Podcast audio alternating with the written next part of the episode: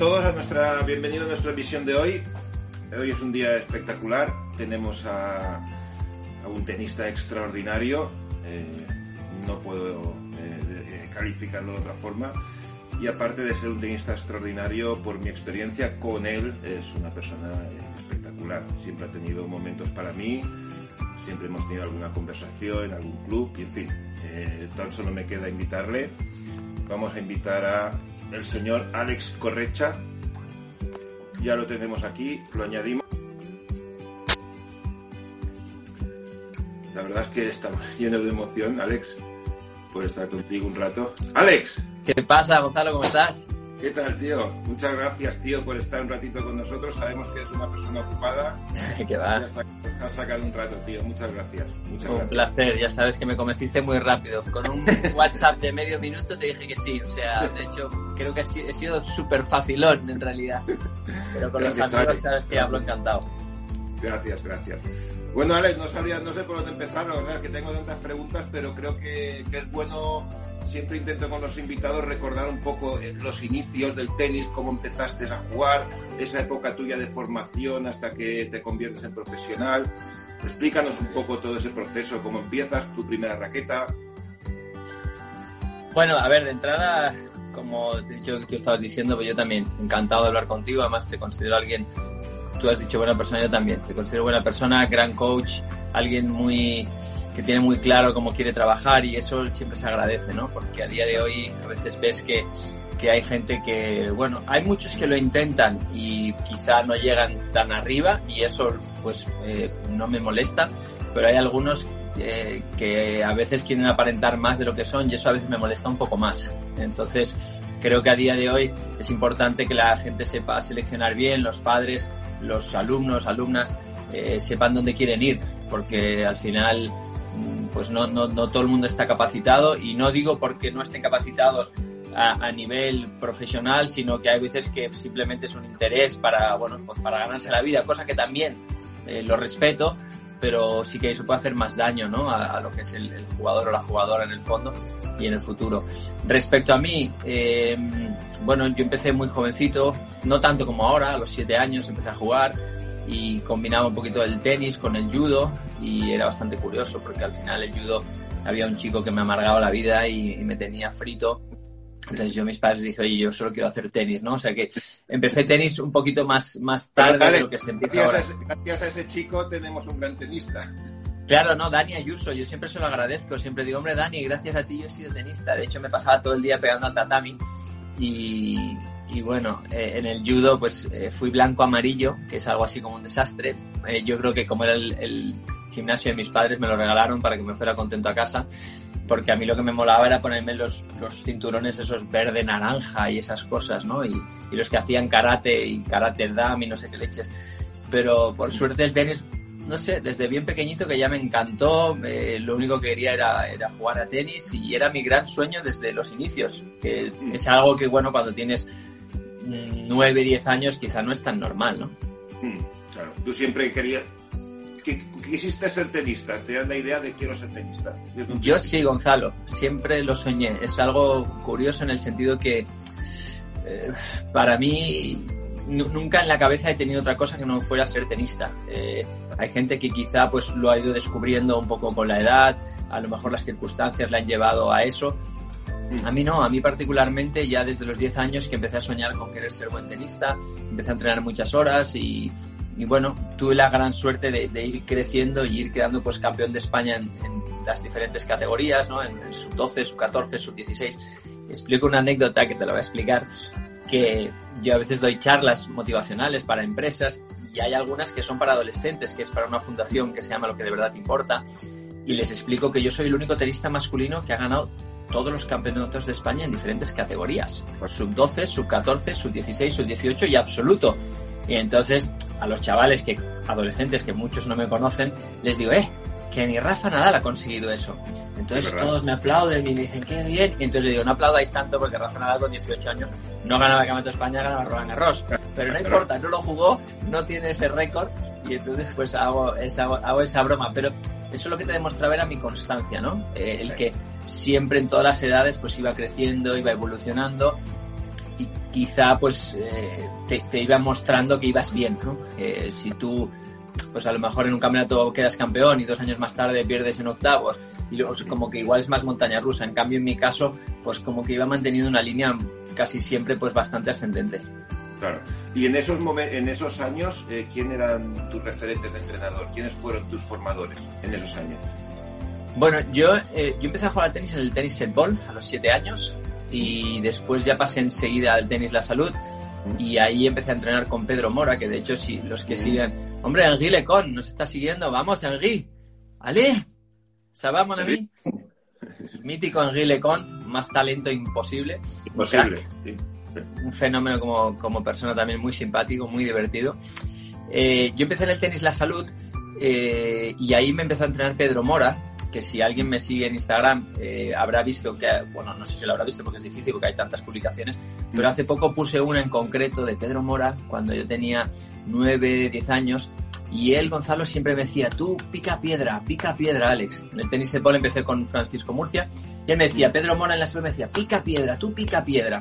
Era como una forma de decirme, tú trabaja duro, olvídate y, no te lo creas. Y me decía, tú no te lo creas. Si tú ganas, contento. Si tú pierdes, a trabajar más. Y era como esa forma, esa humildad. Él entrenó también a Manuel Orantes en el tenis La Salud, a, a Joan Aguilera, a muchos jugadores. Entonces yo, yo en La Salud empecé a crecer. Y a partir de ahí trabajé un poco en la Federación Catalana también, que estaba Chufa Montañola, estaba Joan Torné, que tuvo un accidente de coche y murió en ese momento. Y bueno, estaba Álvaro Margés, Paco Ferrer. Y entrenábamos en el polo. Eh, por las tardes entrenábamos en el polo. Pero ahí me vio Javier Duarte y empecé a entrenar en el Open. Lo que hoy es el Open, nosotros, ellos, Javier Soler, Ángel Jiménez y Javier Duarte, hicieron una escuela en el Open que era el, CEAN Tennis Pro. CEAN, no se llamaba el CEAN Tennis. Exacto, exacto. Y ahí es como que me apadrinaron y en especial Dudu pues fue, fue la persona que confió más en mí y a partir de ahí se convirtió como en un segundo padre, ¿no? Empezó a, a, pues a inculcarme qué es lo que él quería a nivel táctico, a nivel técnico, etcétera y poco a poco fui creciendo con él. Y después, bueno, tampoco me quiero enrollar mucho, pero eh, a partir de los 16 años, 15 años, pues ya formamos a un grupo que era el Grupo Bimbo, que estuvo dentro de la Federación Española de Tenis y eso nos ayudó mucho a poder despegar porque seguíamos con Dudu, también estaba Tony Moore, estábamos en el Club Onasport, estaba Ramón Arús de preparador físico, Andreu Fador, nos llevaban y, y, teníamos la gran suerte que además nos supervisaba Manuel Orantes, que fue nuestro mentor fue la persona que, bueno, de las personas que yo más he aprendido en la vida, ¿no? De, tenis fuera, por su forma de trabajar, por su humildad, eh, técnicamente, tácticamente, alguien que lo había vivido, ¿no? Y entonces en el grupo Bimbo, pues tú conocerás, había muchos compañeros, pues eh, eh, fíjate que en el grupo Bimbo estaba Alberto Berasategui, que venía del País Vasco, acabó siendo top ten. estuve yo, acabé siendo top ten con nosotros entrenaba también a tiempo parcial, no dentro del grupo, pero también entrenaba mucho con nosotros Albert Costa, acabó siendo top 10. Y luego pues había gente como Alex Bragado, que acabó siendo un es un grandísimo entrenador, Juanse Martínez, que también, Jairo Velasco, que también fue jugador, jugó buenos dobles en la ATP y también es muy buen entrenador a día de hoy. Y luego está Carlos Miranda, que se fue a vivir a Irlanda, etcétera. Pero hicimos como un grupo en el que fíjate que de 6-7 jugadores, bueno, Alberto Costa ganó Roland Garros, eh, Alberto y yo jugamos la final, es casi, eso es casi insólito, es, casi un milagro. Pero es verdad que se, bueno, se conjugaron muchas cosas, grandes entrenadores, seguramente jugadores pues que teníamos potencial, pero nos llevaron muy bien, ¿no? Y tener la experiencia de Manolo, el trabajo de Dudu, de Tony, de toda la gente que nos llevaba. Estaba Jordi Bardot, que también ayudaba en el grupo con Talito Corrales y Albert Costa. Bueno, en el Bonasport, que entrenábamos durísimo, entrenábamos siete horas cada día, Gonzalo. Cuéntanos un poquito, ¿cómo eran los entrenos esos? ¿Cómo eran los entrenos? Pues mira, eh, eh, es increíble. Hace poco alguien me escribió por Instagram y me dijo, ¿sabes que yo siempre te había mirado? Pues nosotros íbamos con un chándal blanco, eh, no tenía marca y era marca Bimbo. Y en la espalda ponía equipo Bimbo. Imagínate. ¿Te acuerdas, verdad? Y las camisetas, todos nos ponían atrás equipo Bimbo, porque tuvimos la gran suerte que Bimbo era como el sponsor de la federación, de cara a los Juegos Olímpicos, etcétera. Y yo recuerdo que Manuel Orantes, cuando yo pegaba al revés, me decía, enséñame el bimbo, enséñame el bimbo. Es como que me girara bien, que, que les enseñara la espalda, ¿no? Y, se me ha quedado grabado de por vida, enséñame el bimbo. Entonces, nosotros entrenábamos muchas horas en el club, eh, hacíamos preparación física en el club, comíamos en el club y estudiábamos en el club. Porque ahí estudiábamos a distancia en un sitio que se llama INBAT. INBAT quiere decir Instituto Nacional de Bachillerato a Distancia. Se me quedó grabado. Es lo único que me acuerdo de esa época de los estudios, pero el nombre se me quedó. Y estudiábamos juntos con unos profesores que venían ahí, que nos hacían clase y sinceramente era muy interesante porque nos apoyábamos mucho, no habían envidias.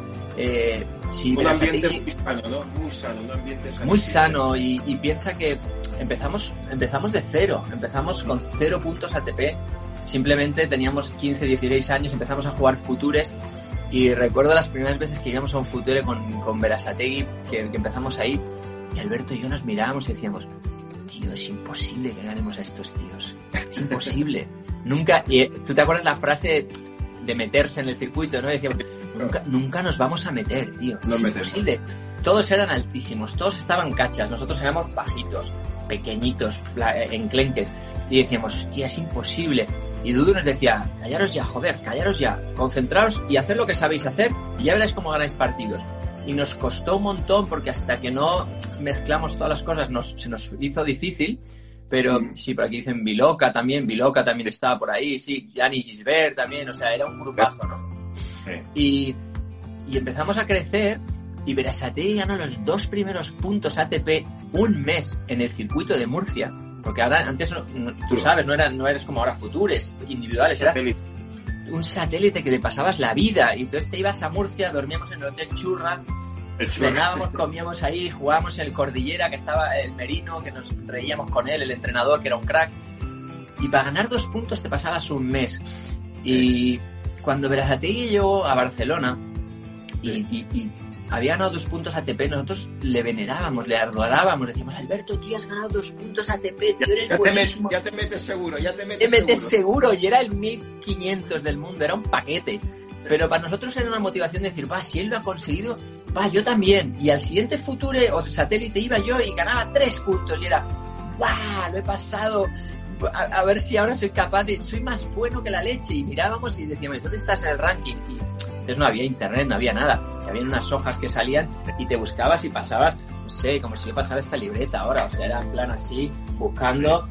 Y en la página 73 aparecía tu nombre ahí, que no te conocía ni Dios.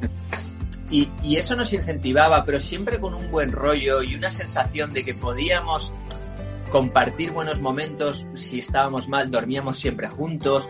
Viajábamos con un radio cassette, con un radio cassette que yo recuerdo que era súper moderno y con cintas de cassette y cada uno traía sus cassettes para ambientar un ratito, estar en la habitación y, y bueno, y reírnos con los libros, tío. Viajábamos con ocho libros cada uno. Porque teníamos que estudiar. Oh my God, Chrissy Ever. I'm sorry, guys, I need to stop for a second. Chrissy, are you there? Oh, Jesus. Such a pleasure for us being in our life. Wow, Chrissy Ever. Goosebumps right now. ¿eh? Piel de gallina. Chris Pero, Ever. Gonzalo, dedícale unas palabras. Eh, palabras mayores, Chris Ever, ¿eh? Palabras oh. mayores, ¿eh? Madre mía. How are you, Chris? We need to do a live one day so you can explain us one of your experiences. because you have such an experience. Huh? We work together on Eurosport, really? and I really love her because she's so kind to me, so nice, and we always have so much fun together. Yo, right, he jugado, con, yo he jugado golf con el hermano. ¿Ah, sí? Sí, en Boca Raton. Oh, Gonzalo is saying that he played golf with your brother in Boca, in Boca Raton. Good. I'm a, I also play golf sometimes, bueno, soy bastante malo. Bueno, eh, grande eh, vaina. Pues Alex, eso, Gonzalo. Alex, eh, eh, en todo ese proceso hoy en día hay dos problemáticas en toda esa formación. Una son los padres, que están muy, muy presentes. Mm. ¿Cómo eran tus padres? Eh, para, para, enseñarnos un poco ese contexto más ampliamente. ¿Tus padres eran muy opresores, eran muy tranquilos, eran relajados? Bueno, yo, yo, yo he sido un privilegiado, Gonzalo, porque mis padres siempre han respetado mi espacio, eh, jamás han intervenido para decirle al entrenador qué es lo que tenían que hacer o oye qué es que lo qué le pasa a mi hijo que la derecha no la mejora o que el saque siempre han confiado muchísimo en la gente que trabajaba conmigo ya fuera Dudu eh, ya fuera Manolo o después los próximos entrenadores que he tenido. Entonces bueno tanto mi padre como mi madre pues claro yo, yo solo puedo decir que gracias a ellos además entendieron y aceptaron el, molde que, se estaba haciendo conmigo, porque yo a los 10 años mis padres tenían un colegio, yo entrenaba por las mañanas y estudiaba por las tardes, y eso es bastante raro, porque en esas edades no suele pasar. Entonces, Estamos hablando, Alex, años, años 80. Estamos hablando, pues mira, tío, hace 35 años, 36 años. Claro, claro, que no es lo de ahora. Se dice rápido. Entonces, en esos momentos yo lo que hacía era combinar tenis con estudios, ¿no? Y por las tardes yo estudiaba con un profesor particular. Yo lo de jugar a canicas en el patio se me acabó a los 10 años. Yo, yo no fui después a, a compartir con, con mis compañeros porque yo estudiaba cuatro horas al día lo que los demás hacían en ocho horas porque mientras ellos lo hacían en ocho horas con todo el grupo, pues yo lo tenía que comprimir súper rápido. Entonces yo no tenía patios, yo hacía de 3 a 7 a tope. Entonces ya en ese momento, pues mi padre pues quería que hiciera inglés. Entonces pero tenía un profesor de inglés concreto, un profesor de matemáticas, el profesor de lenguaje. Claro, eran los profesores del colegio. Y yo, yo estudiaba en una habitación solo. No estudiaba, por eso soy tan disciplinado. Yo no podía copiar. Me decía, venga, vamos a hacer el examen. Y tenía profesor así conmigo. No, yo no voy a copiar. Sentadito al lado esperando a que yo acabara el examen. Entonces, bueno, eso también me, me curtió y me hizo madurar muy pronto, eh, pero fue la gran suerte que tuve para poder desarrollar mi carrera, ¿no? Entonces, claro, mis padres eh, son mis padres, pero son el mejor ejemplo de lo que yo le pediría a un padre que fuera eh, un padre de profesional, ¿no? Que, que le ayuden, que le den todo su cariño, que estén a su lado siempre, pero que dejen trabajar a los profesionales, porque son los que entienden. Mi padre y mi madre siguen jugando tenis, les encanta el tenis, son aficionados, aman el tenis. Por eso yo empecé jugando al tenis, por mis padres y mis hermanos, por Sergi y Iván, que jugaban. Pero jamás se han metido en nada. Y podrían haber dicho, ay, es que la derecha de mi hijo no mejora, ay, es que el saque, como muchos padres. Pero yo a veces lo veo y digo, pero de verdad que creen que saben. O sea, una cosa es que les guste el tenis, porque es como a mí, a mí me gusta el fútbol, me gusta el básquet y me gusta el golf y me gustan otros deportes, pero yo sé de esos deportes, yo no tengo ni idea. Entonces yo no podría osar si mi hija, una de mis hijas, se fueran a, jugar al básquet y decirle, es que creo que en los tiros libres no apoya suficiente bien el peso en la pierna derecha. De verdad que, que tendría las narices de hacer eso. Entonces, para mí mis padres es, es he sido muy afortunado, mis hermanos también, me lo han dado todo en ese sentido, no, no porque me hayan malcriado, al contrario, siempre, mira, te, diré una anécdota super heavy, que mi padre siempre la niega, pero es cierta como la vida misma. Yo estudiaba pues hasta los 10 años en el cole y tal, y luego eh, fue pues particular, como te decía.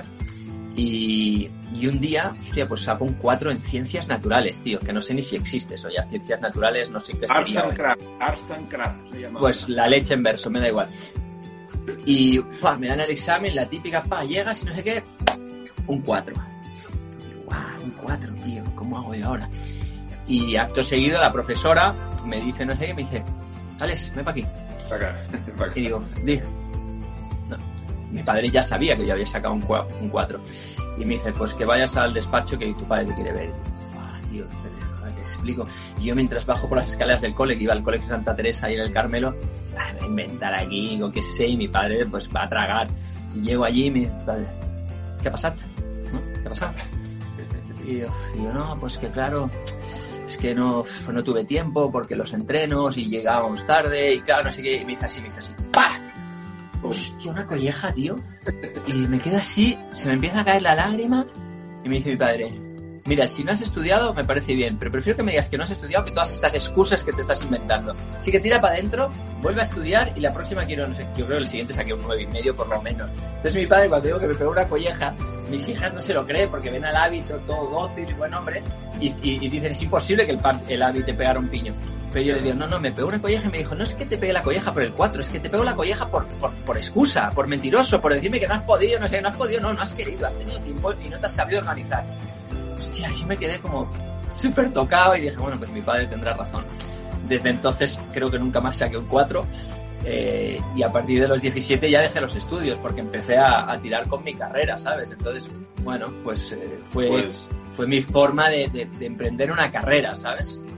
Yo espero que los, sea algún padre que hay por aquí que, nos esté escuchando porque hoy en día eh, está dura la cosa padres. Bueno, háblame tú un poco, porque tú eres un gran entrenador, eh, creo que tienes escuela, que eres coach de diferentes eh, chicos y chicas, entonces tú tratas mucho más. Yo, yo no estoy en el día a día en una escuela, me lo han ofrecido muchas veces, me han dicho que porque a día de hoy no está en mis planes. No, yo lo, la diferencia es lo que tú has dicho. Hoy los padres se meten y quieren arreglar al chaval y tienen muchas dudas de lo que hacen, no tienen confianza en nosotros. Cualquier cosa es, es, es, juzgada, cualquier acto, cualquier partido, cualquier entreno. Eh, no hay un, oye, tomar mi chaval y nos vamos viendo, obviamente, hay conversaciones, obviamente que sí, pero no tenemos ese contexto en absoluto. Hay mucho juicio, excesivo juicio a cada detalle, a cada día, a cada partido y así es difícil. Es difícil, no para nosotros que somos adultos, nosotros gestionamos, pero al final el, repercutido es el chaval, el que lo sufre es el chaval. Los padres mirando los entrenos constantemente, eh, mirando los partidos constantemente, y ese no es un buen contexto para formación, ni mucho menos. No es un buen contexto.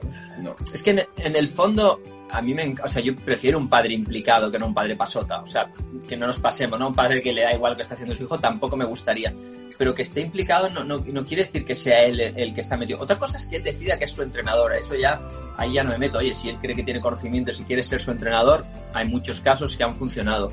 Pero cuando tú confías en alguien y le estás dando la responsabilidad de tu hijo, hostia, déjalo trabajar, dale un margen, ¿no? Tres, seis meses, un año, lo, lo que consideres oportuno.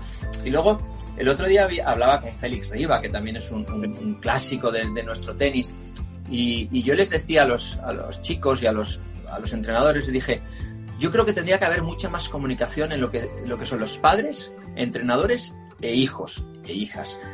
Porque creo que deberían saber qué es lo que está pasando. O sea, si tú acabas un partido, tu padre a lo mejor te ha acompañado él el sábado, ¿no? Y el padre, lo primero que le has de preguntar es cómo te has encontrado, ¿Qué te has, cómo te has sentido, has disfrutado, hijo, te lo has pasado bien, no te lo has pasado bien. Evidentemente, si ha perdido 7-5 el tercero y sale llorando, no le va a decir, ¿qué tal te lo has pasado, hijo? ¿Te lo has pasado bien? Porque tu hijo te va a enviar a la mierda, con perdón.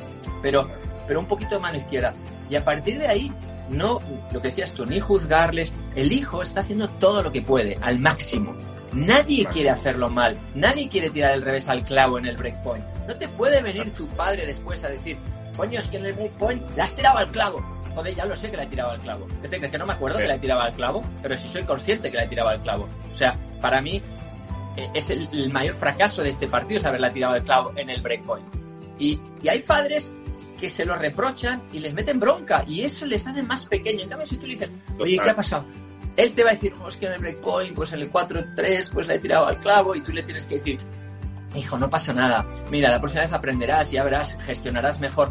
Si está el coach, el coach es el que se lo tiene que decir y el padre tiene que estar al margen y apoyarlo, decir, hijo, ¿qué necesitas? Venga, va, dúchate, déjale un ratito, que, hostia, que se aire, no taladrarlo. Yo veo a veces torneos que, que coincido y que voy y veo al padre pegándole una bulla al niño o a la niña un minuto, un minuto después de haber perdido que no me extraña que les contesten mal, que les digan que de qué van, que quién se creen que son. Entonces dices, joder, ¿es el padre? ¿Tú no quieres tener la mejor relación posible con tu hijo? Dale un poco eh, eh, ese cariño que necesita en ese momento. y yo... Una que te cuente yo No, no, perdón. Eh, yo estoy embalado ahora. No sé, me he despertado con ganas. Hice un torneo, una Copa Bábola, y una niña perdió de 13 años. Vino a entrenar conmigo una semana antes y jugó el torneo. Y, salió la niña y estaba en una esquina llorando y la madre ahí en otra esquina súper enfadada. Y voy a la niña y le digo, tu madre está allí, si quieres ir con ella. Y me dice, no, no, ahora no puedo, que está muy enfadada y yo no quiero ir a hablar con ella. Entonces voy a la madre y le digo, acuérdese de su hija que hace 13 años la tenía aquí. Acuérdese, pues esa niña tiene mucho miedo de venir a hablar con usted ahora. Usted misma, usted haga lo que quiera con ella, pero su hija tiene miedo de hablar con usted. Usted haga lo que quiera con eso. O sea, yo se me puso y digo, hostia, ¿cómo puede ser que, un jugador llegue a tener miedo de su padre? Ya. Error. Mira, aquí Araceli eh, Saya nos decía un comentario muy bueno que dice, dice, también muchos padres muestran más interés que los propios hijos, todo se junta. Bueno, es que, eh, Araceli, es que el principal, la principal situación, en mi opinión, es que tu hijo tiene que jugar al tenis porque a él le hace mucha ilusión y porque él eh, eh, le apasiona jugar al tenis, no porque al padre o a la madre le apasiona. No sé qué ha dicho Jorge Mir, alguien decía que, mm, no sé, que igual hay entre, dice que hay entrenadores que igual no gestionan. Bueno, eso es a lo que iba al inicio, Jorge, que, que, es, eh, que lo conoces bien y que es alguien que también es, pues, bueno, que tiene una visión del tenis muy buena y, y, y alguien muy interesante de seguir, a Jorge Mir hay veces que hay muchos entrenadores que tampoco están muy preparados para, para gestionar esas situaciones, porque hay muchos clubs, hay muchas escuelas, eh, hay mucha cantidad, entonces necesitas rellenar con lo que puedes. haciendo un símil y con todo el respeto, ¿no? Es como la nueva moda que salió hace pocos años del pádel, ¿no? Entonces, coño, voy a hacer, yo soy profesor de pádel y a lo mejor eh, era simplemente porque necesitaban profesores de pádel, pero igual no estaban, pues, muy bien, eh, pues, podríamos decir, preparados, con todo el respeto, ¿eh? Siempre. Y quizá, pues, igual no, no les gestionan también. Y es verdad que hay entrenadores no siempre vas a encontrar al mejor entrenador, el perfecto que tu hijo crea que es el mejor, etcétera, y lo reconozco, es verdad. Y esto pasa. Eh, si tú tienes una escuela, vas tú y dicen, hostias, que con Gonzalo estoy increíble. Eh, pero a lo mejor tú envías a tu segundo, que tú confías mucho en él, pero ese segundo, pues, igual no tiene tu experiencia, no es lo mismo, tú has pasado, tú has sido jugador profesional, tú has tenido pues diferentes jugadoras. Claro, ellos te quieren a ti, no al Pepito de turno. E, eso también entiendo. Entonces igual el Pepito no lo gestiona igual, pero claro, no, no, no, siempre va a ser todo perfecto. Entonces te dices, vale, el Pepito me puede aportar esto, no sé, lo que sea. Mm. X, siempre te va a aportar el Pepito. No, da igual el Pepito. O sea, y Gonzalo me va a aportar esto, más esto, más esto. Bueno, cojonudo. Gonzalo me aporta más, lo sé. Pero cuando vaya con el Pepito, le voy a sacar este rendimiento. Y ya está. Y luego ya está Gonzalo detrás para hablar. Yo creo que es eso. Total, total, total. Y, para acabar con el tema padres, para mí una cosa fundamental es lo que esa colleja que te pegó tu padre para mí es educar en valores. Hmm. Hoy no se educan valores, hoy hay mucha permisividad con los padres, los niños son los dueños de las relaciones y es, es un contexto, es que es muy difícil, al final el niño manda en la pista. Mandan las relaciones con los padres, mandan las relaciones con los entrenadores, los valores esos de esfuerzo, premio, me entrego, eh, respeto al entrenador, respeto a los padres, respeto al juez árbitro, respeto al recoge pelota, respeto al señor del bar del club, todo eso mm, no se está enseñando tampoco. Nos está enseñando cómo creo que te enseñó tu padre y nuestra generación creció un poco mejor en esos valores también. Mira, aquí está Joan, Jiménez, que sabes que, su hija Vicky pues es una maravilla cómo la están llevando, eh, cómo la están asesorando. Joan, te saludamos, te felicitamos por el trabajo que está haciendo. Pero Joan ha, sido jugador, ha estado en el circuito, ha tenido grandes entrenadores y él la está entrenando, creo, y si no me equivoco, y si todo sigue igual, pues también estaba con Jordi Arrese que les daba una mano, etcétera, etcétera pero es diferente porque tú tienes eh, idea de lo, lo, que se tiene que hacer. Aún así, él dice, habla del rol.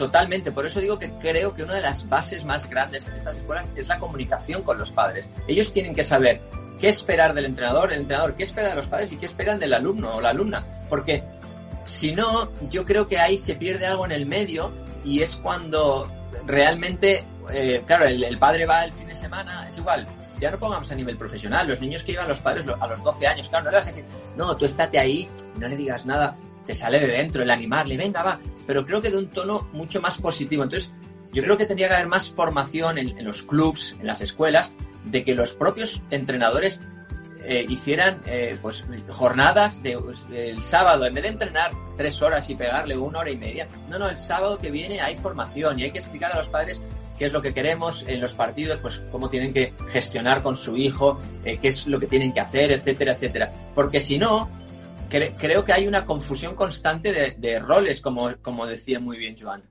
Sí, correcto.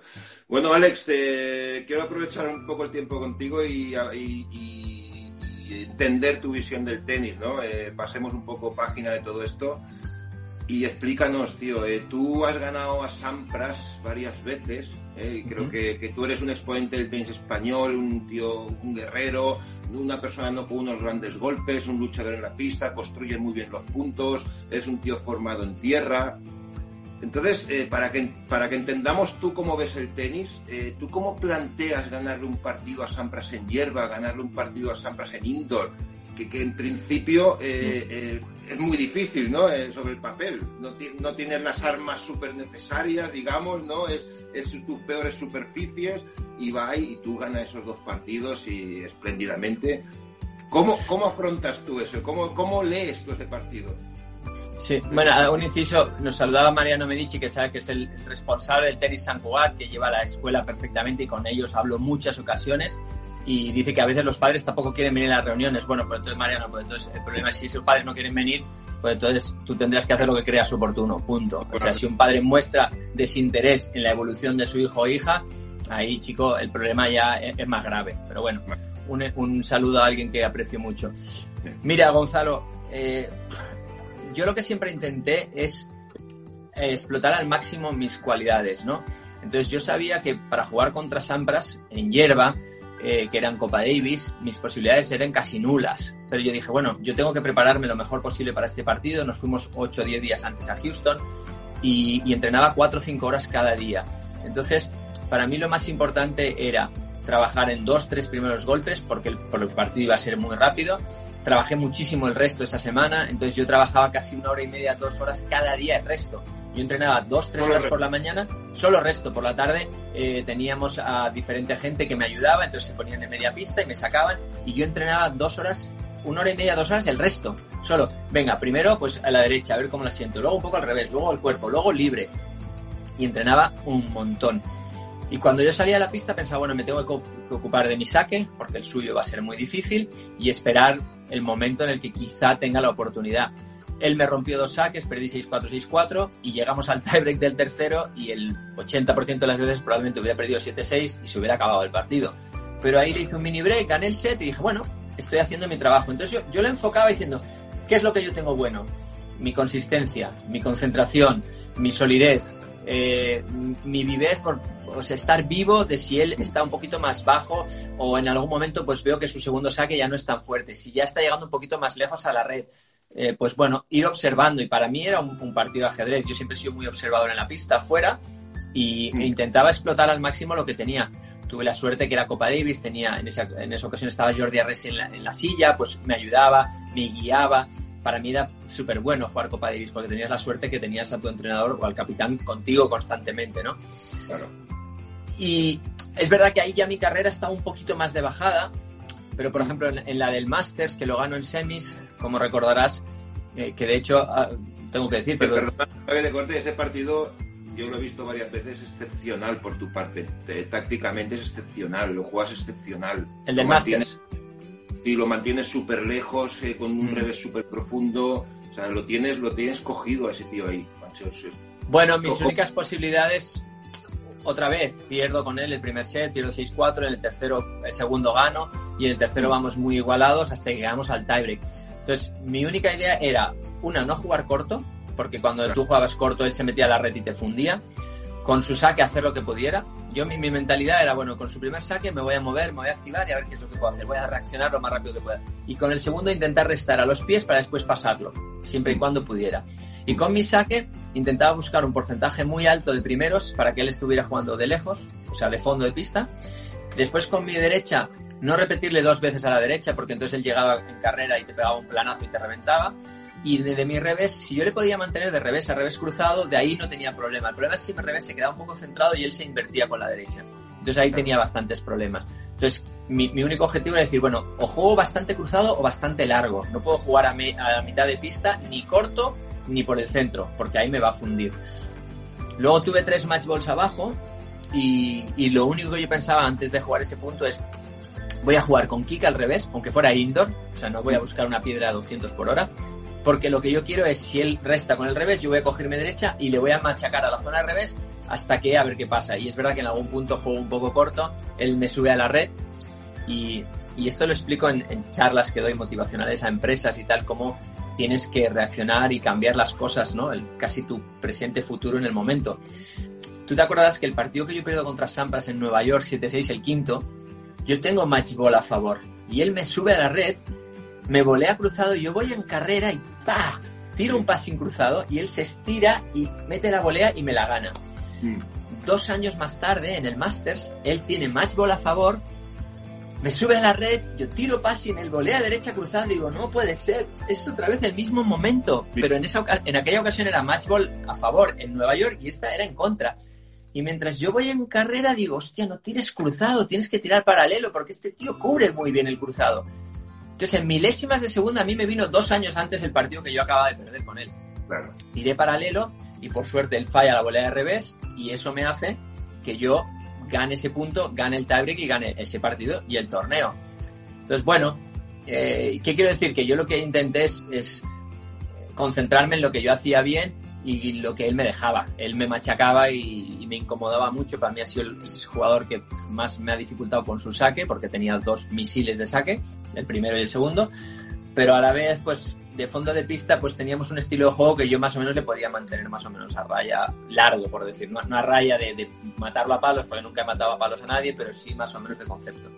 Alex, ¿tú crees que eh, en general cuando un jugador juega un partido y lo, y lo, y lo, y lo enfoca tácticamente, se ha de centrar mucho más en sus cosas que en variar sus cosas dependiendo el otro. Por ejemplo, si tú juegas en tierra y restas detrás, tú vas a restar detrás siempre. No ahora voy a restar delante, mañana detrás, pasado de derecha, pasado, ahora saco fuerte, ahora saco listado, porque el otro, porque el otro, porque el otro. Por lo que te escucho, tú te centras mucho en lo que tú sabes hacer y con tus armas esas afrontar ese partido.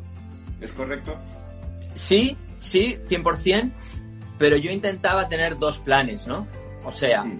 eh, va un poco a estilos de juego. Yo, yo, tú lo sabes, yo nunca he sido alguien con gran potencia, ¿no? Entonces siempre era más táctico, más alturas, jugaba al revés cortado, él cambiaba el paralelo, hacía algunas dejadas, subía la red cuando podía, pero no, no te mataba a palos. Entonces, yo lo que intentaba básicamente es, yo voy a empezar por aquí el partido, pero si no me sale bien, o sea, yo decía, vale, voy a restar atrás, voy a empezar atrás, un metro y medio, dos metros atrás para verla venir y que le pueda dar altura y que entonces el juego ya sea un poquito más lento, que me interesa más la altura que la rapidez. Pero si pasaban cinco juegos y restando atrás, si yo restaba atrás y veía que dejaba la pelota corta y me la ganaban, ahí me daba cuenta que, que yo lo hacía mal. Pero si yo estaba atrás cuatro metros, restaba largo y seguía perdiendo los puntos, ahí decía, a este tío no le estoy haciendo daño restando atrás.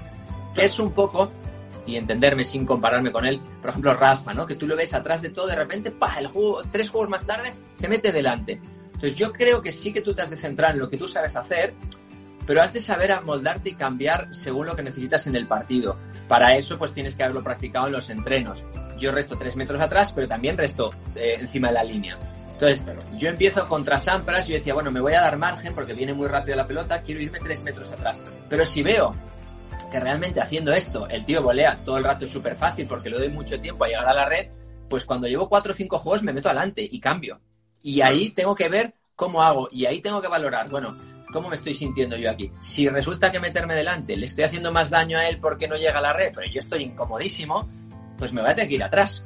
O sea, porque realmente si no pierdo lo que yo hago bien y no hago ni lo que hago bien y me pongo delante y lo hago mal, entonces me estoy desorientando. Y eso me pasaba contra Kafelnikov. Kafelnikov me amargaba la vida, porque él me jugaba encima de la línea y yo, ah, ah, luchaba y el otro hacía así, como si nada. Y yo me la encontraba todo el tiempo. Y joder, este tío no hace nada y me está ganando muy fácil. Entonces, bueno, una vez que jugué contra él en Stuttgart y estaba jugando y estaba jugando muy bien, empiezo el partido 3-0 arriba. La pelota bastante pesada. Y, la bola, bueno, usted, yo no la movía mucho, pero veía que él me hacía daño. Pero aún así 3-0 mío. Y se me pone 3-1, 3-2, 3-3, 4-3, 5-3, 6-3, 1-0, 2-0, 3-0. Yo no sabía qué hacer, Gonzalo. Y yo estaba con Pepo Clavet, de entrenador. Y yo me giro y digo, Pepo, la típica que te dicen los jugadores, ¿qué hago, tío? Es que no sé qué hacer, súper desesperado. Y me dice, reza, Alex, reza. Ya fue como diciendo, es igual, te, la va a enchufar, o sea, me da igual lo que hagas, haz lo que quieras, Alex, que a perder. Y fue como, no me digas eso, tío, reza, vale, voy a rezar, pero aparte de rezar, ¿qué puedo hacer? Y me pegó 3 y 2 y luego cuando salimos analizamos el partido y nos dimos cuenta que mis armas en esos momentos contra Kafelnikov pues eran muy malas, porque no... pero, pero me sirvió para evolucionar, para decir, vale, que no se puede hacer nada, pero aprende esa lección y evoluciona para el siguiente. No, y sé, claro, a veces cuando dicen, no, yo he sido mejor, hace poco David Ferrer decía, yo gracias al Big Three pues he sido mejor y hay mucha gente que dice, ah, eso no es así, porque no, sí que es así, sí que es así, porque David Ferrer jugando así con el revés cruzado y no sé qué, ganaba al 80% de los jugadores, pero contra los muy buenos decía, es que tirando solo el revés cruzado no gano, voy a tener que cambiar el paralelo, me voy a tener que invertir con la derecha, voy a tener que mejorar mi saque, porque si no, no gana. Y a Federer le ha pasado contra Rafa. Rafa le jugaba aquí arriba y le ha amargado la vida. De repente llega el Open de Australia hace dos años y, Federer empieza papá, pipí, papá. Y dice, ¿qué ha pasado? ¿Qué, te ha hecho bueno? Que de repente Rafa me jugaba así y me di cuenta que jugando así no le iba a ganar nunca más. Y de repente cambié. Y ahora es Rafa el que tiene que buscar, bueno, a ver qué hago para que realmente eh, pueda hacer algo que le haga daño a Federer. Son adaptaciones constantes, adaptaciones Todo el tiempo. Todo el tiempo y cada año mejoran algo. Por eso Rafa de repente dices, ¿y ahora qué hace? Está sacando mucho mejor. Y pega más winners de derecha y sube más a la red. Claro, porque el juego que él hacía hace 4 o 5 años, pues igual ya no se mueve igual de físico, igual ya no es lo mismo. Entonces tiene que adaptarse. Y eso, para mí, el jugador que mejor es el que más quiere evolucionar, el que, el que siempre quiere aprender. Para mí eso es lo más importante. Eh, el que siempre cree que puede mejorar algo, ¿no? Elma, es que ya lo sé, no, es que ya lo sé. A mí me mosquea cuando tú le vas a entrenar a alguien y le dices, oye, eh, tendrías que hacer eso. No, sí, sí, ya lo sé, ya lo sé. Vale. No, oye, que en la derecha apóyate bien. Sí, sí, sí, ya lo sé, ya lo sé. Vale. Oye, que tírate un poquito mejor la pelota. Sí, sí, sí, ya lo sé. Joder, ya lo sé, entonces ¿qué hago yo aquí? O sea, si lo sabes todo. Cuando Manolo te decía enséñame el bimbo, tú le dices, sí, sí, ya lo sé. ¿Qué, Manolo? Sí, ya lo sé que tengo el bimbo en la espalda, tío, no me taladres, que solo has ganado el Open USA, el Master y eres el 2 del mundo. Es como, te da igual, ¿eh? aunque no lo hayas sido. Si tienes un coach, un entrenador que está contigo, vale, vale, sí, perfecto, vale, vale, vale, vale, sí, sí, perfecto, vale, sí, sí, perfecto. Mm. Eh, es, esa es tu forma de actuar con tus entrenadores. Es, es como mucho más agradecimiento constante, ¿no? De, vale, vale, está perfecto, vale, vale. Oye, gírate, vale, vale. A veces no puedes, perfecto. Yo, yo también me he cabreado con mis entrenadores, también he roto raquetas, o sea, yo no he sido un santo pero he sido súper agradecido con lo que me decían siempre, ¿sabes? Correcto. Yo creo que es súper importante eso, el respeto al entrenador. Creo que es básico para protestar en este deporte. Alex, eh, bueno, se nos está acabando el tiempo. Te lanzo otra pregunta, a ver, danos tu visión. Tenemos un Big Three espectacular. ¿Qué les pasa a los Next que no acaban de engancharse? ¿Qué les pasa? Porque técnicamente, físicamente, yo creo que están a la altura eh, son tíos espectaculares, pero luego compiten y no están a la altura, no les ganan, muchas bueno. veces encima. ¿Tú cuál crees que es la diferencia? ¿Por qué estos chavales jóvenes no se enganchan tan rápido como, como hace años que salía Gassi con 18 años ya estaba top 2 del, del mundo, salía eh, Federer eh, cuando salió con 20 años estaba 2, Rafa cuando salió, Djokovic cuando salieron, ganaron Grand Slams muy prontos, con 21, 22 ganaron Grand Slams ya. ¿Cuál es la diferencia ahora? ¿Qué les pasa a estos chavales? A ver, eh, de, entrada, Federer, Djokovic y Nadal son tres fenómenos de la naturaleza que, eso hace que realmente hayan puesto el listón muy alto, ¿no? Es, no sé, no quiero hacer cosas, pero es como si te dices Messi, Ronaldo, ¿sabes? Y hubieran coincidido, pues yo qué sé, ¿sabes? Con, con Maradona, con Cruyff, juntos, que ¿qué, ¿qué, pasa que no les pasan? Bueno, e, ellos están en un nivel que, que es muy complicado. Después, antes yo te he dicho que yo a los 15, 16 ya entrenaba muchas horas, a los 10 años ya quería ser tenista, etcétera, etcétera.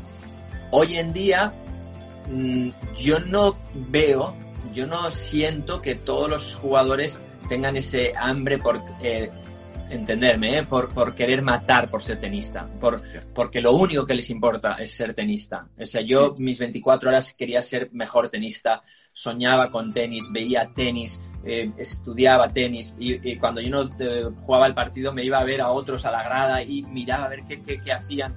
Yo creo que ahora hay, hay otras distracciones, hay una generación que igual pues les cuesta un poco más concentrarse y para mí el tema es que son menos consistentes. Entonces, Djokovic, Federer y Nadal en este caso son mucho más consistentes, tienen mucha más experiencia, tienen mucho más claro lo que quieren y se han dado cuenta que están luchando por la historia y eso les ha motivado a decir, bueno, yo, yo, sigo un poco más, yo, yo aguanto un poco más. Eh, vamos a ver si llego al 18, al 19, al 20.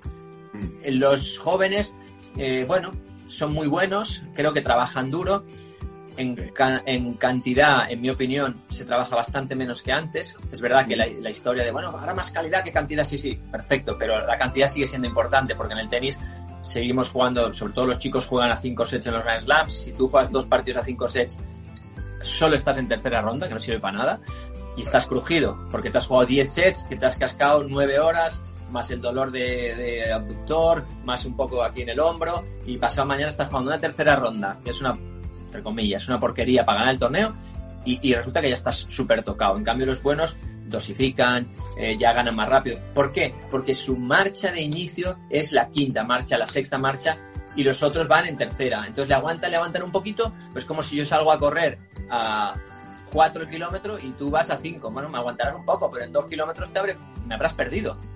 y ellos salen a un ritmo que los jóvenes no les aguantan y eso se consigue en los entrenos.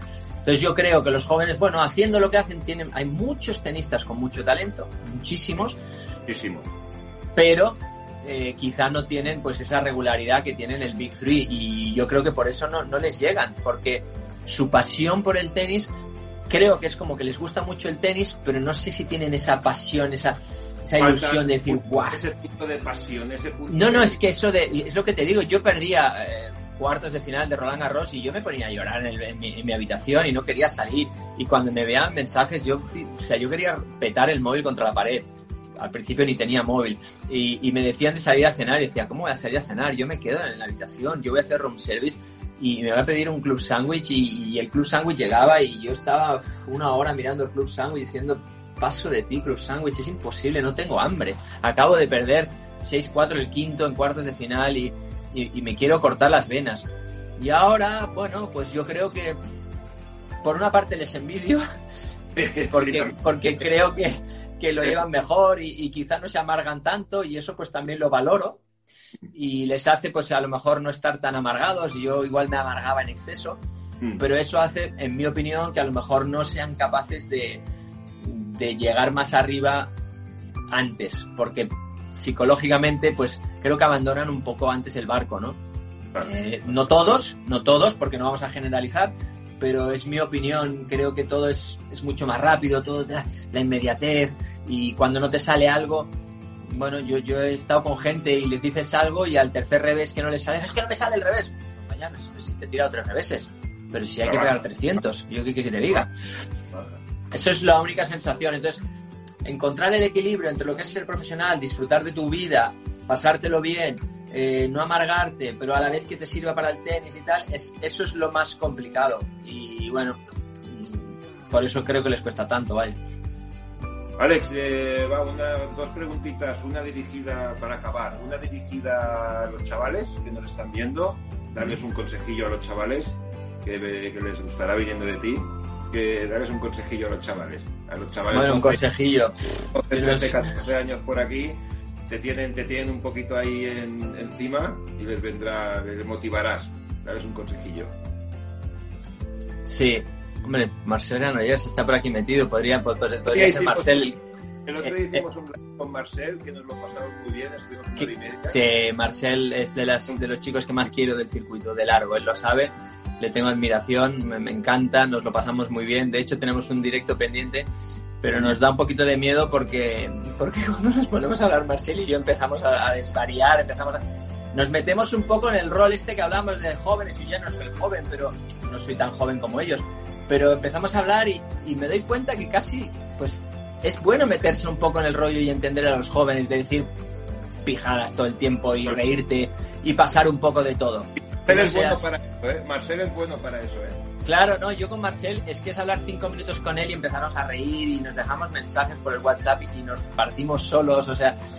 Entonces, yo eso sí que lo he aprendido, Gonzalo. Entonces, el consejo yo diría, yo creo que lo mejor que uno tiene que intentar es ser uno mismo, eh, pero siempre teniendo en cuenta de intentar explotar al máximo lo que lleva dentro, ¿no?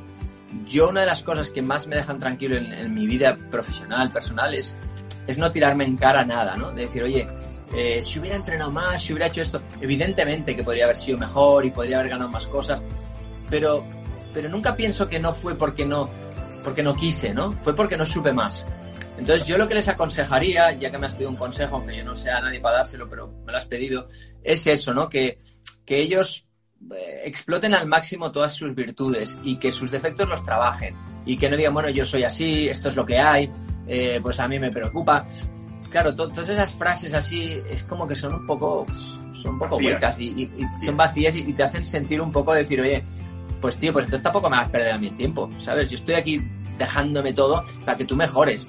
Entonces, que valoren mucho ahora que estamos en casa encerrados, de decir, hey, la oportunidad que tiene uno de ser tenista o jugador o jugadora es brutal. O sea, es, es algo insólito, es, es un regalo de la vida. Entonces, yo creo que tienen que, que intentar apreciar más lo que se tiene, porque luego cuando pasen los años pensarán, ostras, es verdad que mi entrenador me lo decía y aquel me lo decía. Entonces, tampoco es plan de que te vengan todo el día, oye, valora lo que tienes y aprécialo y tal, porque eso también te taladra, es como que te asquea. Conciencia, conciencia de, de, de, lo que tú quieres hacer, pasión por lo que tienes, conciencia de quién eres, de lo que haces y estar ahí. Estar claro. Ahí, estar... Entonces creo que eso sí, sí que lo tendrían que tener en cuenta, ¿no? Y, repito, y ahora que estamos aquí, que estamos todos en casa y, y ahora piensas, joder, yo me estoy quejando todo el día, tío, que estoy asqueado, es que hoy hace viento, es que, es que no siento la bola, es que, mira, os lo voy a decir aquí lo más cerquita que pueda, es que no la vais a sentir.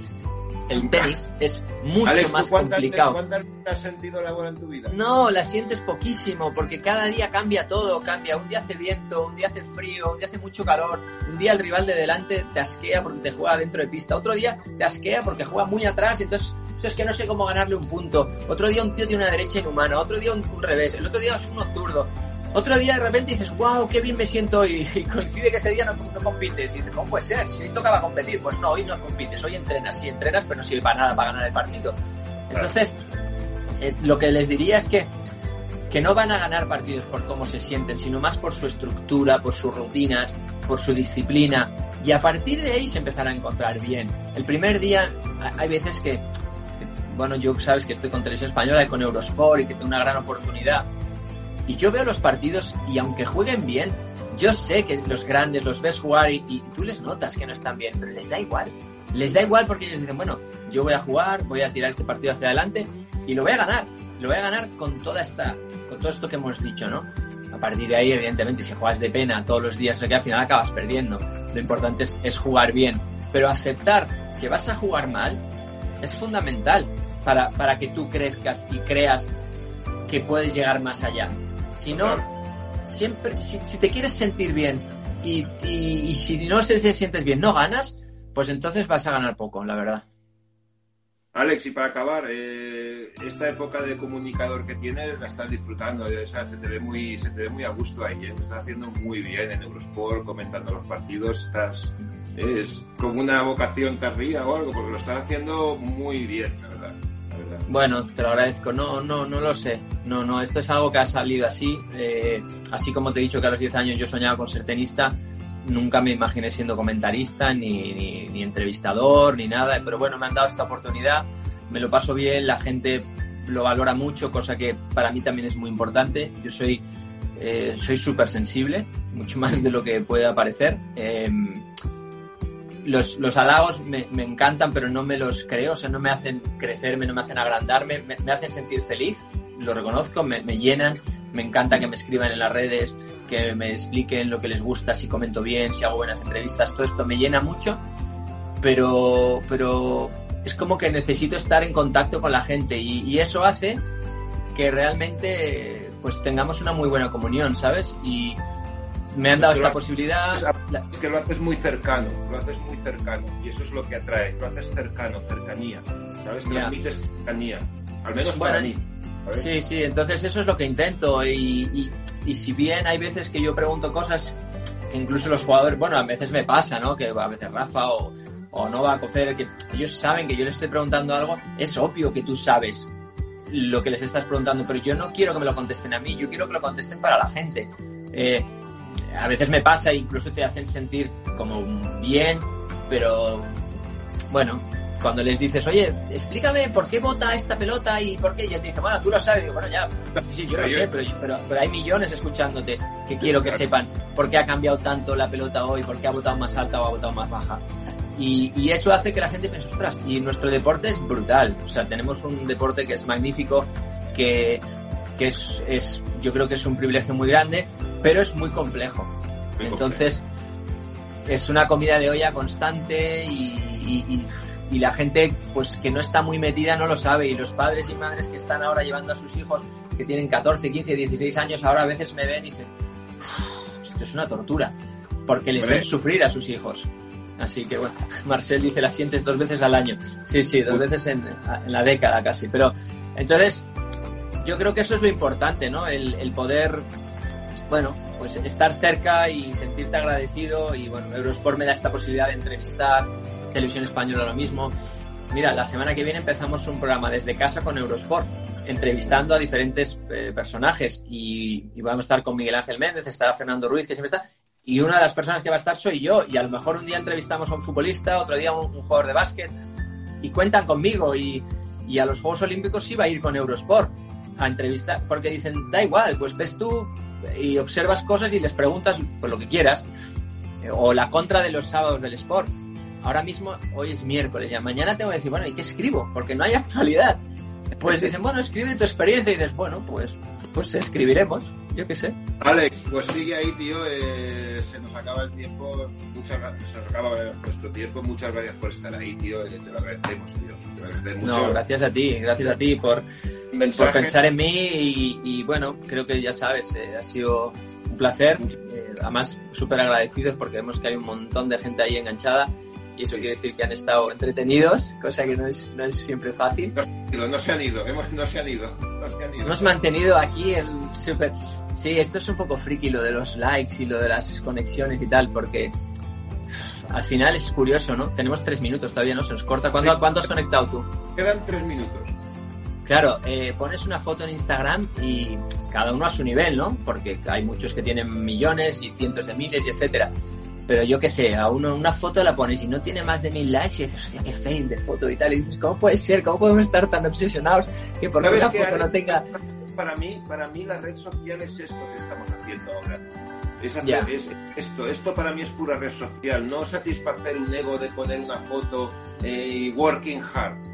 Para mí red social es esto, es unir una comunidad, unir gente en torno a un, a un mismo, a una misma, a un mismo fin, a un mismo eh, actividad. Para mí esto es pura red social, lo que estamos haciendo. No, no, ahora. total, y, y, y es- el hecho de perder un partido y claro, y que el jugador tenga que poner la foto diciendo, bueno, tal, enhorabuena a Pepito que me ha ganado y no sé qué, muchas gracias, muchas gracias al torneo me parece bien, pero enhorabuena a Pepito, no, es que a Pepito ya le felicitaba en pista, le he visto en el vestuario, pero le tienes que felicitar porque si no lo haces en la red social te crujen, porque eh, tío, te ha ganado y ni le. De entrada, felicidades a este, al otro, no sé qué, no sé y luego pones tu texto de, bueno, ha sido una gran semana. Bueno, ya, tío. Y es la red social, porque si no lo pones así, encima quedas com- como un Como mal. fantasma. Y, Como mal. y un y dices, bueno, tío. Pero bueno, Nos ha tocado vivir época, tío. Nos ha tocado vivir. Nada, estamos felices y oye, un abrazo muy fuerte a toda la gente que está en casa y, y en especial a la gente que lo está pasando mal. Nosotros, pues mira, por suerte estamos bien de salud, lo único que hemos de hacer es estar aquí aguantando, es lo único que nos han pedido. No nos quejemos en este sentido, por más que sea diferente y difícil.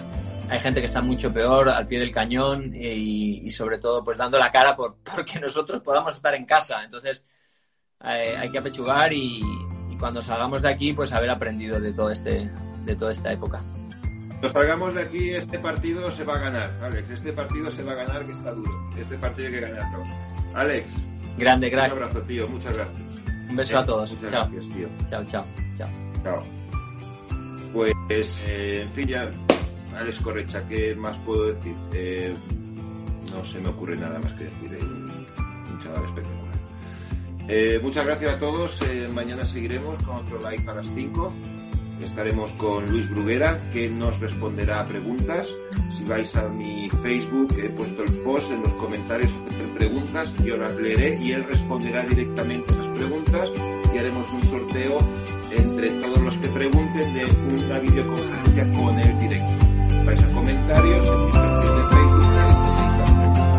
Eh, muchas gracias a todos.